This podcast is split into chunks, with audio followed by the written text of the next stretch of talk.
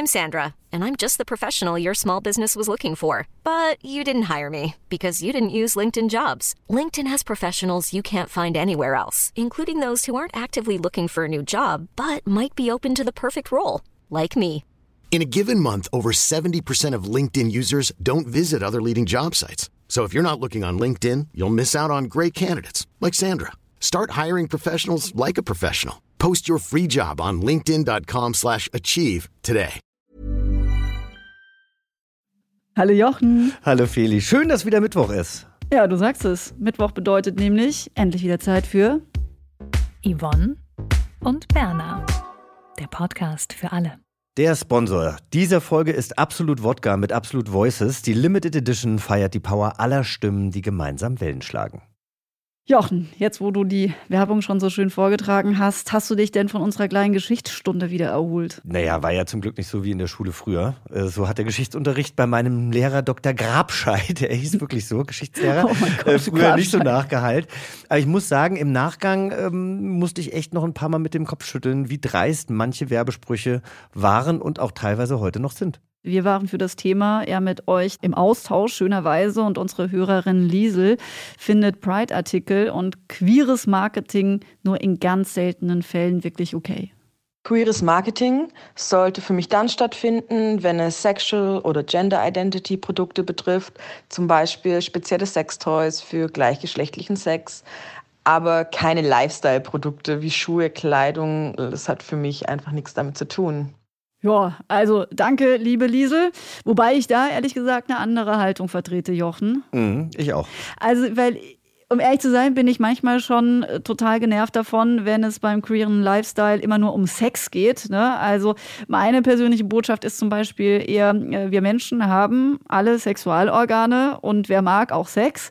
Und wir sollten äh, sozusagen auch alle Zugänge zu Sextoys haben und zu Artikeln, die uns da irgendwie bereichern. Und genauso ziehen queere Personen gerne auch Klamotten an oder kaufen Schuhe oder Uhren oder weiß was ich was alles. Ja, ich, ähm, ich erinnere mich beispielsweise noch an unsere Pinkwashing-Folge. Da war bei uns Petra Lucht zu Gast. Äh, Sie ist Soziologin und arbeitet am Zentrum für Frauen- und Geschlechterforschung. Und die meinte, dass queeres Marketing auch dann gut sein kann, wenn es nur dem Profit dient. Wir äh, hören mal kurz rein, was sie uns damals erzählt hat. Die Kritik daran, dass dieses hier nur zum Kommerz dient, kann eben zu weiteren durchaus auch positiven Effekten führen.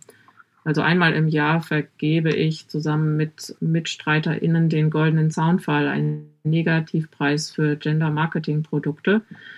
Und äh, wenn dieser Preis vergeben wird, dann hat das zumindest einen kurzzeitigen Effekt. Also es ist schon erreicht worden, dass bestimmte Produkte vom Markt genommen worden sind, wenn sie diesen Negativpreis bekommen haben. Insofern wäre mein Plädoyer vielleicht, ähm, einen Negativpreis für zu viel Kommerz an der Stelle äh, auszuloben und damit dann eine weiterführende Diskussion anzustoßen. Ja, Finde ich auch einen guten Punkt, Diskussionen anzustoßen. Und ich würde noch äh, eine weitere Frage gerne aufwerfen. Wenn queeres Leben immer selbstverständlicher wird, werden queere Menschen eben auch zur, ich sage jetzt mal, stinknormalen Zielgruppe. Äh, weil ja zum Beispiel jetzt auch nicht jeder Sportartikler hat das Ziel, Menschen für Sport zu begeistern, sondern es geht eben schlicht darum, dass da die Produkte unter die Leute kommen. Ja, und ich finde bei queerem Marketing, auch bei, bei äh, Klamotten beispielsweise, da sieht man mittlerweile, dass Genderrollen ja auch aufgehoben werden. Ja. Ja, also dass zum Beispiel ein, ein, ein ähm, Bekleidungshersteller äh, Unisex-Mode auf den Markt bringt, die vielleicht mit den nicht stereotypischen Farben arbeitet, die für Männer oder Frauen gedacht sind. Dein Pulli, den du heute übrigens anhast, habe ich in grün. Ach, siehst du mal. Ja, Ja, gut, meiner, meiner ist langweilig grau, aber ich finde das absolut legitim. Und Selbstverständlichkeit in der Sichtbarkeit queerer Menschen finde ich auch absolut erstrebenswert. Weißt du, dann, dann, dann muss halt auch irgendwann das Klischee nicht mehr bedient werden. Und ähm, diese Klischees werden aber leider bei Gender Marketing sehr häufig bedient. Es gibt zum Beispiel so ein Playmobil-Set mit zwei Frauen, ähm, die haben auch irgendwann mal den Negativpreis bekommen. Diese zwei Frauen gehen shoppen und werden beispielsweise als Shopping Girls beworben, die sich, Zitat, schon seit Tagen auf ihren Einkaufsbummel freuen. Ich freue mich auch manchmal seit Tagen auf meinen Einkaufsbummel. Gut, ich bin halt auch ein Shopping-Girl. So, die Frauen übrigens da äh, bei Playmobil pink verpackt. Die Feuerwehrmänner natürlich für die Jungs blau verpackt. Klar. Und was ich auch noch richtig absurd finde, ich habe sie nie probiert, ich weiß nicht, ob sie gleich geschmeckt hätten, aber Kühne hat mal Gewürzgurken gegendert. Die Gurkenmadels knackig und lieblich und der Gurkenbub knackig und kräftig. Ah ja, ja, zum Glück esse ich keine Gurken. Ja. Ja, ich auch nicht.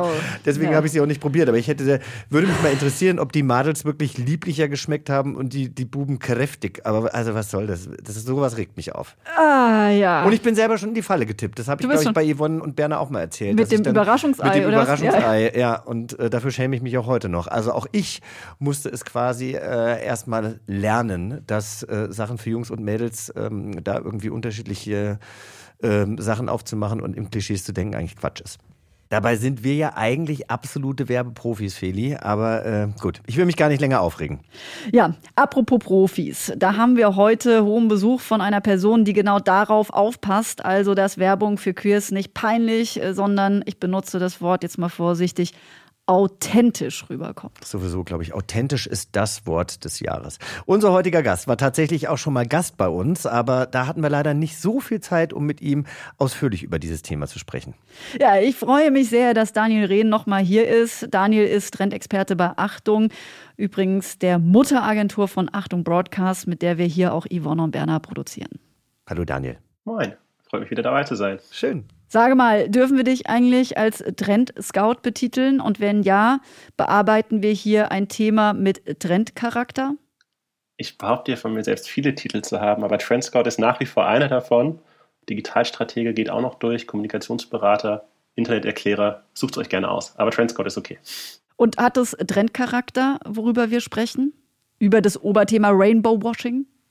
Es ist auf jeden Fall eine Entwicklung, die man aus den letzten Jahren jetzt sehr schön nachverfolgen konnte. Und ihr habt ja jetzt da auch in eurer kleinen Geschichtsstunde schon mal ähm, aufgegriffen, dass da jetzt in den letzten Jahren sehr viel passiert ist. Und man merkt jetzt auch, dass ähm, nicht nur in der Gesellschaft, sondern auch bei den Unternehmen und Marken ein Bewusstsein für das Thema da ist.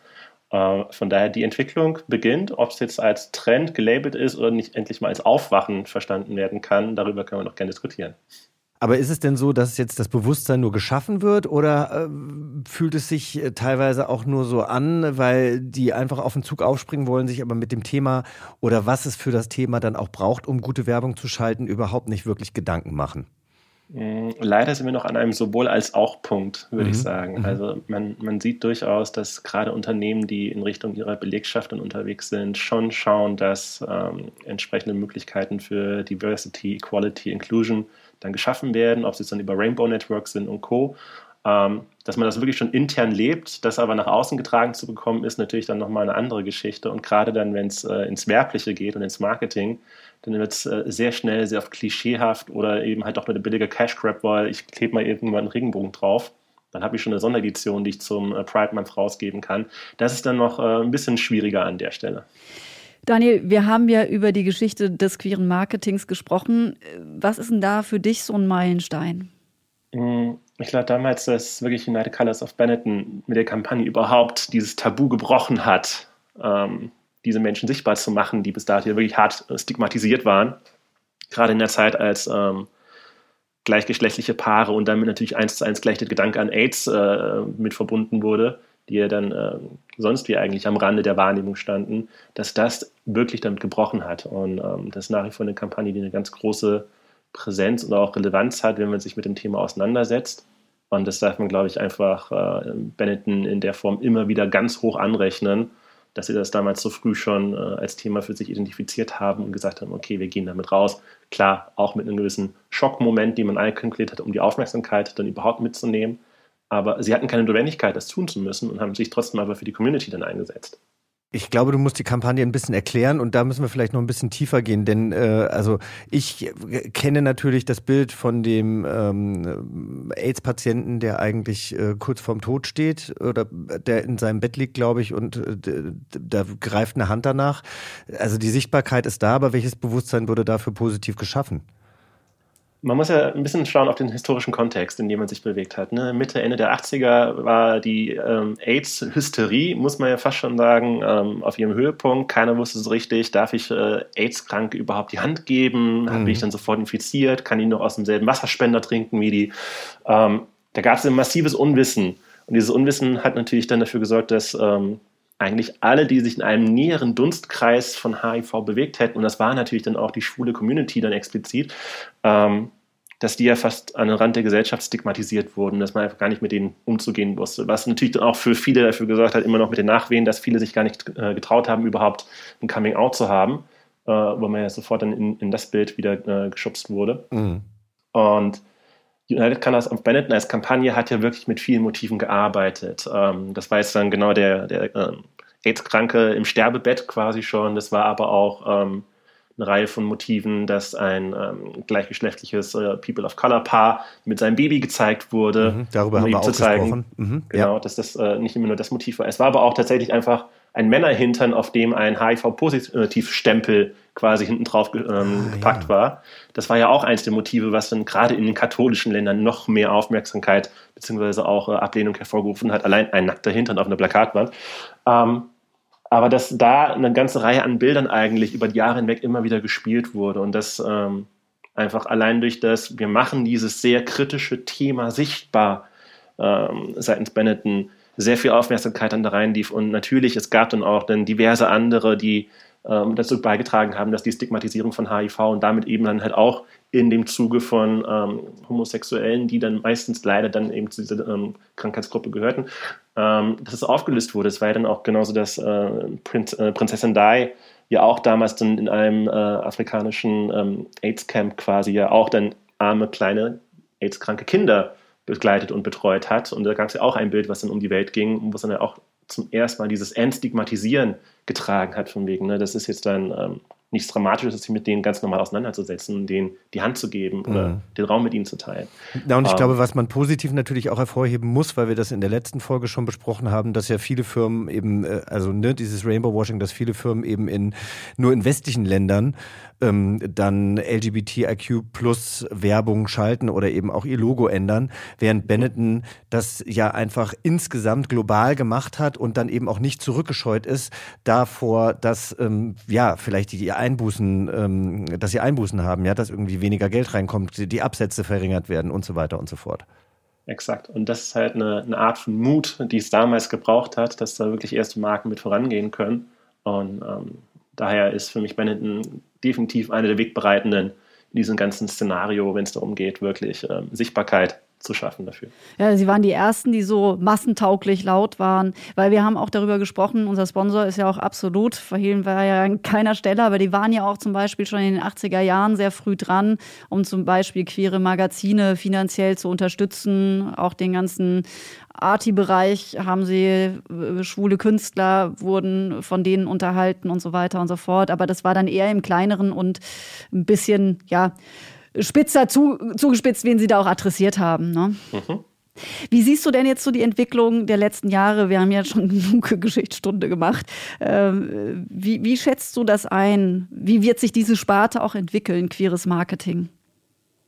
Es wird, glaube ich, eine, eine sehr interessante Beobachtung sein, wie Marken tatsächlich jetzt in den nächsten zwei, drei Jahren, wo das Ganze, glaube ich, nochmal einen ordentlichen Push bekommen wird, ähm, wirklich nachhaltig damit umgehen. Das jetzt nicht einfach nur für eine Kampagne machen, um der Kampagne willen, sondern dass man einfach sieht, da ist eine Regelmäßigkeit in der Art, wie zum Beispiel die Werbemotive gestaltet sind. Also es gibt ja nicht ohne Grund den äh, immer wieder relevanten Punkt Representation Matters. Und wenn man einfach schaut und äh, die Zahlen ranzieht, dann äh, sieht man zum Beispiel, äh, ein Viertel der deutschen Bevölkerung hat einen Migrationshintergrund gemäß äh, den ähm, Destatis-Zahlen von 2019, 2020. Oder dass sieben bis acht Prozent der Bevölkerung sich als nicht heterosexuell einordnen würden. Und diese Menschen gehören abgebildet natürlich. Die sind Teil unserer Realität, äh, die umgeben uns. Und warum sieht man die oftmals noch nicht auf den Plakatmotiven oder in den Werbespots? Und da sieht man jetzt zumindest aus den letzten Jahren heraus, dass es immer regelmäßiger dann doch passiert, dass es oftmals dann erstmal mit kleinen Gesten oder kleinen Alltagsmomenten dann zusammengehört. Ne? Dass ähm, der Abschiedskurs äh, für den Partner vom anderen Partner dann quasi dann in eine Szene mit eingeschnitten ist oder dass ähm, ja, People of Color regelmäßig jetzt auftauchen, dass ähm, gleichgeschlechtliche Elternpaare gezeigt werden, ähm, dass das jetzt so regelmäßiger in den schnellen Schnitten von Werbespots dann mal vorkommt. Und das ist auch gut und richtig. Aber das ist halt nach wie vor ein weiter Weg, weil wenn man dann immer wieder dann schaut, äh, Stichwort Deutsche Bahn, welche Gesellschaft soll das abbilden, als sich dann ein paar Mal darüber aufgeregt hat, ähm, dann sehen wir eben halt noch, wir sind an einem frühen Punkt in dieser Entwicklung, was die Akzeptanz der breiten Öffentlichkeit für sowas dann betrifft, beziehungsweise dass die, die sich davon immer noch gestört fühlen, viel lauter sind als die, die eigentlich sagen, das ist normal. Und da wünsche ich mir tatsächlich dann, dass wir in einen Punkt kommen, dass diese Normalität erreicht wird im Sinne von, es ist völlig in Ordnung, dass gleichgeschlechtliche Paare, trans, äh, queer, wie auch immer, auf den Plakaten auftauchen können und das aber trotzdem es völlig okay ist, dass man eben halt als hetero cis-normative Person irgendwie daneben stehen kann und sagen, ja, juckt mich nicht, weil ich habe halt trotzdem keinerlei Einbußen, wenn die Menschen genauso sichtbar sind, die so sind, wie eigentlich alle anderen drumherum auch. Und was meinst du mit Stichwort Deutsche Bahn? Ähm, die Deutsche Bahn hatte vor, oh Gott, zwei oder drei Jahren ist es, glaube ich, her, ja auch eine Kampagne gestartet, in der allein auf der Startseite, wenn man im Zug unterwegs ist und das WLAN aufmacht, ein, ähm, eine Collage an verschiedenen Menschen abgebildet war. Da waren äh, Frauen, Männer, Kinder drauf, aber eben halt auch People of Color.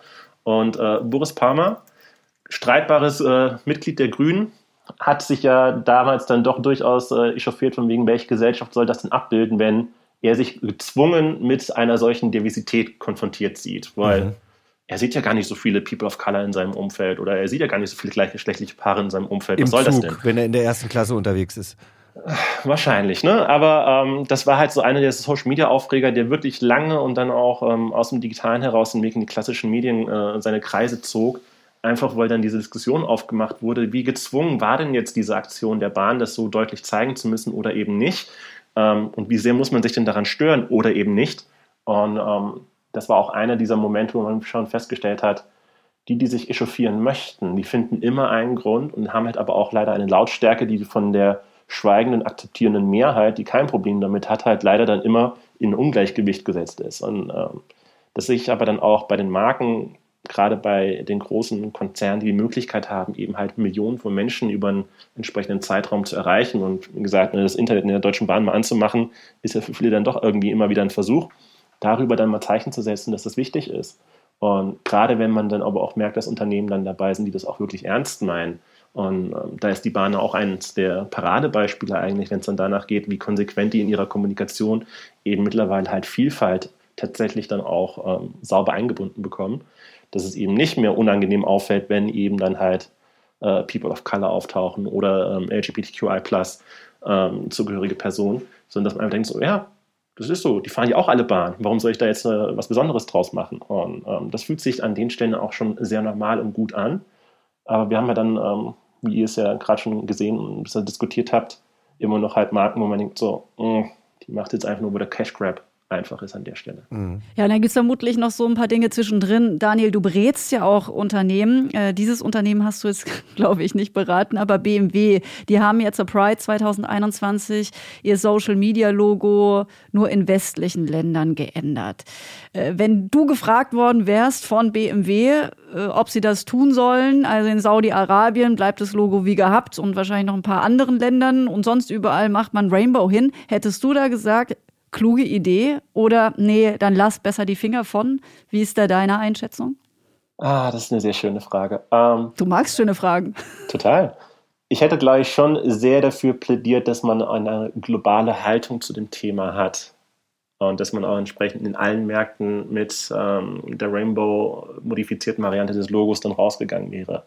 Aber ähm, BMW hat sich ja dann doch nach dem ersten sehr unglücklichen Statement, in dem sie einfach gesagt haben, ja, wir wollten keine Käuferschaft ähm, und deren Gefühle verletzen, ähm, was ja immer dann erstmal die ähm, schnellste Antwort ist, hat man sich dann doch nochmal dazu geäußert und hat auch gesagt, okay, du hast natürlich auch ein paar Probleme in der Koordination von bestimmten Kampagnen. Und das ist ja dann das Problem wenn jedes Land eine eigene entsprechende äh, Handhabe durch die äh, dort vertretenen Ableger des, der, der, Marke, des Unternehmens oder der Agenturen hat und die nicht mitziehen oder dass da irgendjemand halt sagt, so, hm, nee, auf der Zwischenebene ist jetzt Schluss und von ganz oben halt dann nicht sagt, wir wollen aber, dass das äh, global passiert, dann hast du halt auch diese Inkonsistenz. das finde ich aber noch eine viel blödere Ausrede, muss ich dir ganz ehrlich sagen, als Ist zu sagen, so, wir wollten niemanden verärgern.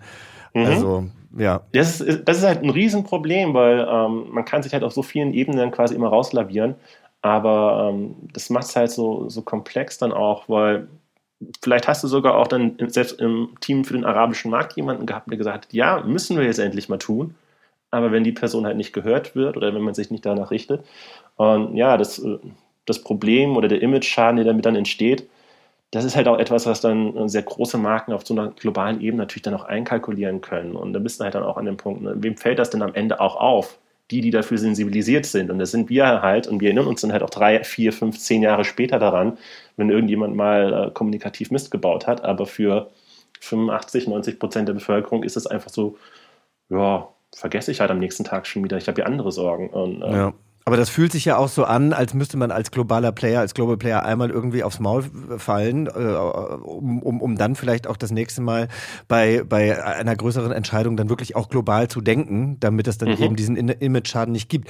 Aber wenn du jetzt mit äh, Firmen sprichst äh, und die berätst, also welche Hürden hast du dann auch teilweise äh, zu umgehen oder mit welchen mit welchen äh, Sätzen fühlst du dich manchmal äh, konfrontiert, wo du selber vielleicht sagst, so, ja, aber so kann man doch heutzutage keine Werbung mehr machen oder heutzutage äh, Leute nicht mehr ausgrenzen? Mm. Ganz oft hat es noch etwas mit sich trauen zu tun. Ähm, ich hatte es ja schon gesagt, du hast äh, eine gute Handvoll Unternehmen, gerade größere, die äh, entsprechende Strukturen haben, um wirklich halt schon mit, mit internen Rainbow Networks und Co. zu arbeiten. Die haben eine ganz andere Herangehensweise an das Thema und sehen dann eben, das sind genauso natürlich Kundinnen und Kunden, die ich berücksichtigen muss in der Ansprache. Und die trauen sich dann auch entsprechend eher mal ähm, die Vielfalt dieser Gesellschaft, wie wir sie haben, in den Plakatmotiven oder Kampagnenmotiven abzubilden. Ähm, die, die aber eben halt keine Erfahrungswerte haben, weil sie vielleicht dann einfach auch aus ihrem kleinen Elfenbeinturm mit den immer gleichen, ähm, auch limitierten Möglichkeiten unterwegs sind, die sehen das dann nicht. Und die denken dann so, ja, ich kann doch nicht den Rest der Kundschaft verkrauen. Und denkst dir dann so, naja, du vergisst ja selber die ganze Zeit, was da irgendwie alles schon an Motiven durchgelaufen ist. Ähm, der Aufschrei dessen wird sich dann in Grenzen halten. Und selbst wenn, habt ihr denn überhaupt schon mal euch mit dem Thema auseinandergesetzt und eine Haltung entwickelt dazu? Und das ist dann eben halt oftmals eher der Knackpunkt. Man hat noch gar keine Haltung zu, wie stehe ich denn für Diversität? Wie stehe ich denn zu Equality, Inklusion und Co. Ähm, man hat sich dann oftmals dann über ähm, die geltenden betriebsrätlichen oder von Legal-Seiten aus ähm, definierten Regeln dann äh, soweit eingerichtet. Das heißt, natürlich sind wir für Vielfalt, natürlich sind wir für Inklusion. Und wenn es darum geht, das dann mal an äh, Tatsachen zu bemessen, dann hört es halt oft sehr schnell sehr auf. Und ähm, das ist dann im Grunde dasselbe auch in der Form, wie Kommunikation dann stattfindet. Wenn man noch keine klare Haltung hat, zu der man dann auch stehen kann, wenn es kritisch werden sollte, dann trauen sich viele halt gerade nicht, wo die Hausaufgaben nicht erledigt sind, sich dann auch quasi vor die Klasse zu stellen und klar zu sagen, ich bin dafür.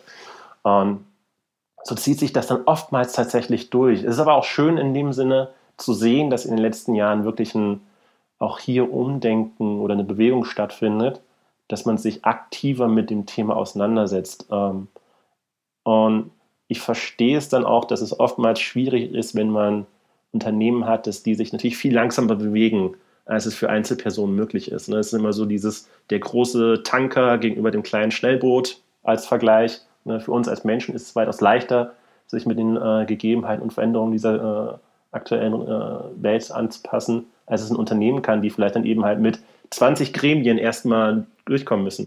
Das finde ich immer so eine spannende Sache für Unternehmen. Unternehmen sind ja auch Menschen. Ich verstehe manchmal gar nicht so richtig, dass immer so Unternehmen so als Apparat da sind, ne? Und da sind die Menschen. Ist es nicht auch eh schon so ein bisschen veraltet, so überhaupt auf Unternehmen zu gucken? Weil du hast es ja auch gesagt, es gibt ja, auch Entscheidungen sind ja menschengemacht. Ja, natürlich. Ja. Da sitzt ja kein Apparat und ein, kein Ja. göttliches Wesen, das irgendwie sagt, so müssen wir das machen, weil wir ein Unternehmen sind. Und das ist richtig, ähm, aber das Strukturelle, das ein Unternehmen mitbringt, mit Gremien, die dann darüber entscheiden müssen, ob dieses oder jenes passiert, das ist dann das Problem, weil aus Einzelmenschen, die dann äh, durchaus pro eines Themas sind, wird dann in einer Abstimmung nur noch ein 1 zu x.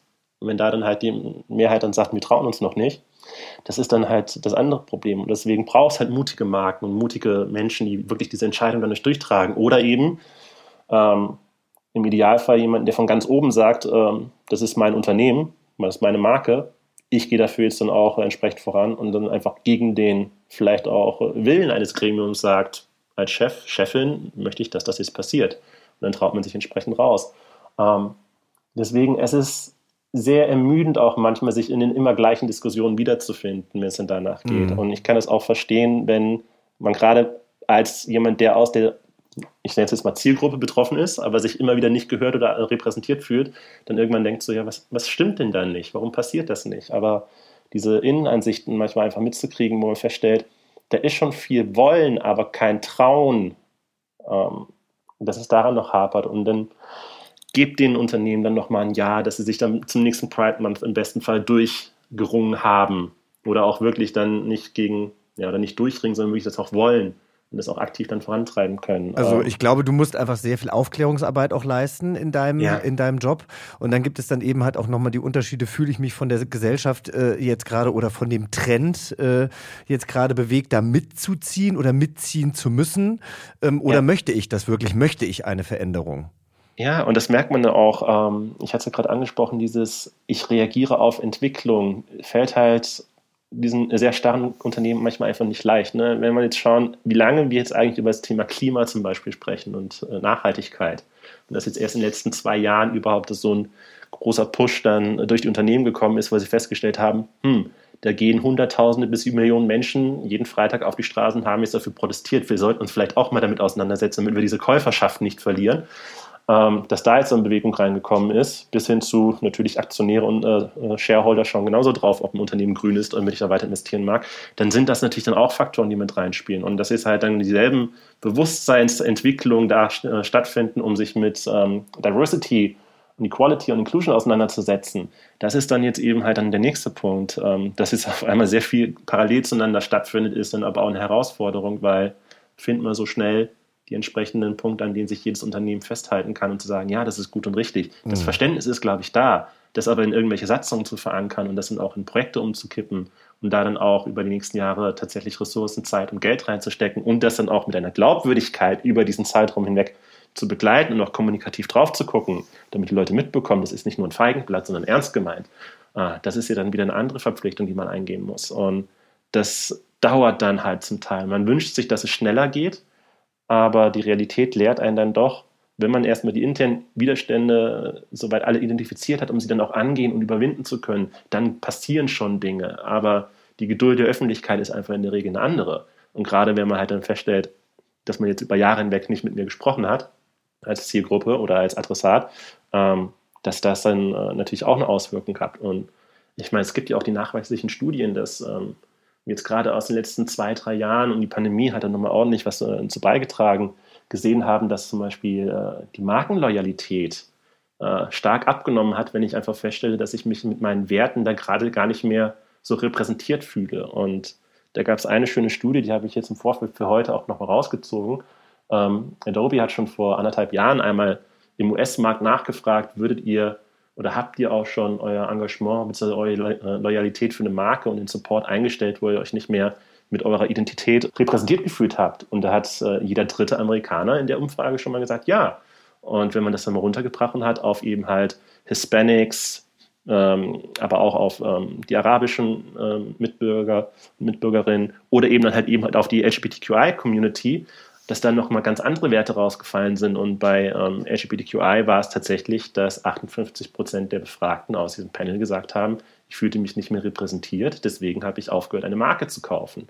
Und da sind wir dann auch wieder an dem Punkt, wenn ich die Zahlen gegenüberlege und dann äh, mal so grob von Deutschland auf die USA schließe und sagt da auch, so 8 bis 10 Prozent der Bevölkerung würden sich als nicht heterosexuell einordnen, ist es für eine Marke, die 8 bis 10 Prozent der Bevölkerung nicht mehr erreichen kann, durchaus halt auch ein schmerzhafter Punkt festzustellen. Hm, wir verlieren da Konsumentinnen und Konsumenten, vielleicht sollten wir uns mal mit denen auseinandersetzen. Und dann ist es natürlich dann das, der, der depperste Hebel, dass man ans Geld kommt. Aber wenn das dann zumindest für einen ersten Ansatz zum Nachdenken reicht und dann im besten Fall für ein langfristiges Umdenken, dann ähm, ist das halt auch ein Weg, der passiert. Jetzt nochmal andersrum gedacht von den Leuten, die eben die Konsumentinnen sind am Ende des Tages. Wie können die sich irgendwie helfen, festzustellen, ob jetzt irgendwie Markenunternehmen da irgendwie wirklich äh, coole Queer Allies sind oder denen es irgendwie wirklich nur um ja keine so hehren Ziele geht? Du hast da ein paar Fixpunkte ausgearbeitet, oder? Ja, also es gibt natürlich ein paar Aspekte, die man ähm, sich ranziehen kann, aber das ist alles mit einer eigenen Recherche verbunden. Und man kann natürlich dann mal schauen, haben diese Marken eine langfristige Historie, dass sie sich für LGBTQI einsetzen ähm, und mehr machen als nur mal einen CSD-Wagen gesponsert vor fünf Jahren und hast du nichts mehr gehört. Haben die zum Beispiel eben interne Rainbow Networks, haben die sich schon mal mit ähm, entsprechenden Organisationen auseinandergesetzt, haben die vielleicht aber auch schon mal selber dann eine Karte der Vielfalt unterschrieben oder sind die bei den ähm, Human Rights Campaigns in der Bewertung als gute Arbeitgebende immer wieder mit oben mit dabei. Ähm, dass das natürlich dann Aspekte sind, aber das druckt natürlich keiner in der Form drauf und es gibt auch keine, keine äh, zentrale Datenbank, wie man es jetzt zum Beispiel vom Scan von Lebensmittelinhalten sieht, um rauszukriegen, ist das nachhaltig ähm, gesourced oder nicht. Ähm, und das macht es dann schwierig, äh, da immer auf dem Laufenden zu bleiben, weil bestes Beispiel ist ja Barilla. Ne? Vor vier, fünf Jahren haben die es halt auch richtig verkackt. Und äh, wenn man nur das Bild jetzt von denen noch im Kopf hat und verpasst hat, wie die sich jetzt in der Zeit zum Beispiel als äh, durchaus ja, Allyship-Marke etabliert haben und Unternehmen, ähm, dann kommst du halt aus, aus dieser falschen Annahme von damals nicht raus, wenn du keinen aktuellen Stand hast. Aber Daniel, da haben wir nämlich drüber diskutiert. Von dir ganz kurz eine Antwort. Würdest du sagen, dass Baria, äh, also ihre Initiative, sich jetzt eben eher als Queer Ally zu zeigen, ist echt oder ist es äh, Kokolores, weil sie eben gemerkt haben, okay, wir fallen damit so auf die Schnauze, wir können uns das nie wieder erlauben? Jochen und ich haben dazu diskutiert. Ich würde es ihnen schon als mittlerweile echt abkaufen. Ähm, ich habe diverse Interviews dann auch aus dem ganzen Kosmos gelesen vom neuen Vorstandsvorsitzenden, aber eben dann halt auch von den Verantwortlichen aus den Networks, die sie mit aufgebaut haben, dass man da schon sieht, das ist ein echtes Engagement und die machen das jetzt ja auch schon seit ihrem GAU, den sie da hatten, in einer Konsequenz, ähm, dass ich ihnen das schon zutraue, dass sie das natürlich dann immer wieder auch mit guten Marketing-Stunts verkaufen, wie eben dann halt auch das, das Packungsdesign von äh, Mitgliedern aus der Community gestaltet wird und entsprechenden Künstlerinnen und Künstlern. Das ist natürlich dann nochmal so dieses On-Top von wegen, okay, ne, right in your face, hauen wir dich nochmal rauf, wir haben jetzt unsere Lektion gelernt und sind jetzt da ein Teil der Community. Aber ähm, sie machen ja auch viel, was man nicht auf den ersten Blick nach draußen mitbekommt. Von daher, ich nehme es ihnen schon ab. Aber die haben es halt auch ähm, ja, auf die ganz harte Tour gelernt. Und ähm, das ist wahrscheinlich auch dann das, wo die meisten Unternehmen dann wirklich einmal hinkommen, von wegen, okay, richtig auf die Fresse fallen und dann lernen. Vielen Dank, Daniel, für deine Einschätzung und die, die Fixpunkte, an denen wir uns orientieren können, äh, die hinterlegen wir bei Instagram. Ich glaube, es geht vor allen Dingen darum, sich die richtigen Fragen zu stellen oder den Unternehmen dann diese Fragen zu stellen. Vielen, vielen Dank für deine Zeit und äh, ja, für, für deinen Kopf. Danke, Daniel. Ja, immer wieder gern. Tschüss. Tschüss. Ciao. Sehr, sehr interessante Ansichten. Aber was ich im Endeffekt dann auch mitnehme, ist, jeder Mensch muss für sich selbst entscheiden, gerade auch jetzt mit dieser Barilla-Geschichte, wo für ihn oder sie Rainbow Washing beginnt. Ja, klar. Und bei manchen Menschen ist in Anführungsstrichen die Schmerzgrenze da schneller erreicht. Wir sind alle Lernende und natürlich würden wir auch gerne von euch wissen, was ihr zu Hause an den Stereoanlagen jetzt so denkt, wenn ihr das hört, was wir hier besprochen haben. Habt ihr ähnlich wie Liesel Probleme mit Pride-Artikeln oder stört euch das nicht, dass da bei manchen Marken vielleicht gar nicht so viel ernsthafte Absichten dahinter stecken? Das würde uns interessieren. Ja, und ihr könnt äh, euch wie immer in unseren Insta-Kommentaren verewigen oder eine Mail schreiben an yvonne und berner at achtung.de. Und äh, nächsten Mittwoch haben wir nochmal miteinander. Ach, wie schön. Ich freue mich, Jochen. Jedenfalls werden wir dann auch mal den ganzen Input aus den vergangenen Folgen zusammentragen. Also da kommt viel zusammen, denn wir sprechen mit der Teamleaderin Barbara Fricke im Brandmanagement von Absolut Wodka. Du, und vielleicht bringt uns ja sogar eine Flasche mit. Also bis dahin freuen wir uns, wenn ihr uns abonniert und unseren Podcast voller Liebe bewertet. Und cheers! Und damit bin ich auch genau richtig bei unserem Sponsor, denn äh, diese Folge wird unterstützt von Absolut Wodka mit Absolut Voices. Die Limited Edition feiert die Power aller Stimmen, die gemeinsam Wellen schlagen. Dankeschön für den Support. Yvonne und Berna. Der Podcast für alle.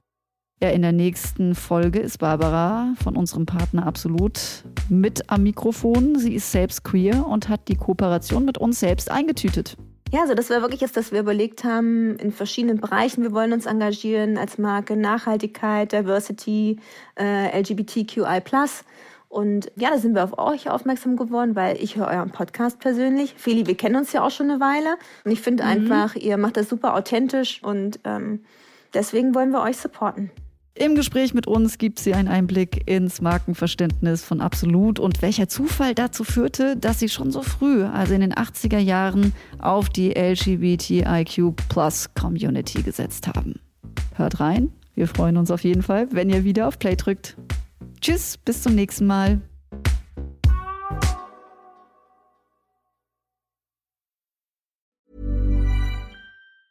Planning for your next trip? Elevate your travel style with Quince. Quince has all the jet setting essentials you'll want for your next getaway, like European linen, premium luggage options, buttery soft Italian leather bags, and so much more. And is all priced at 50 to 80% less than similar brands. Plus, Quince only works with factories that use safe and ethical manufacturing practices. Pack your bags with high-quality essentials you'll be wearing for vacations to come with Quince. Go to quince.com/pack for free shipping and 365-day returns.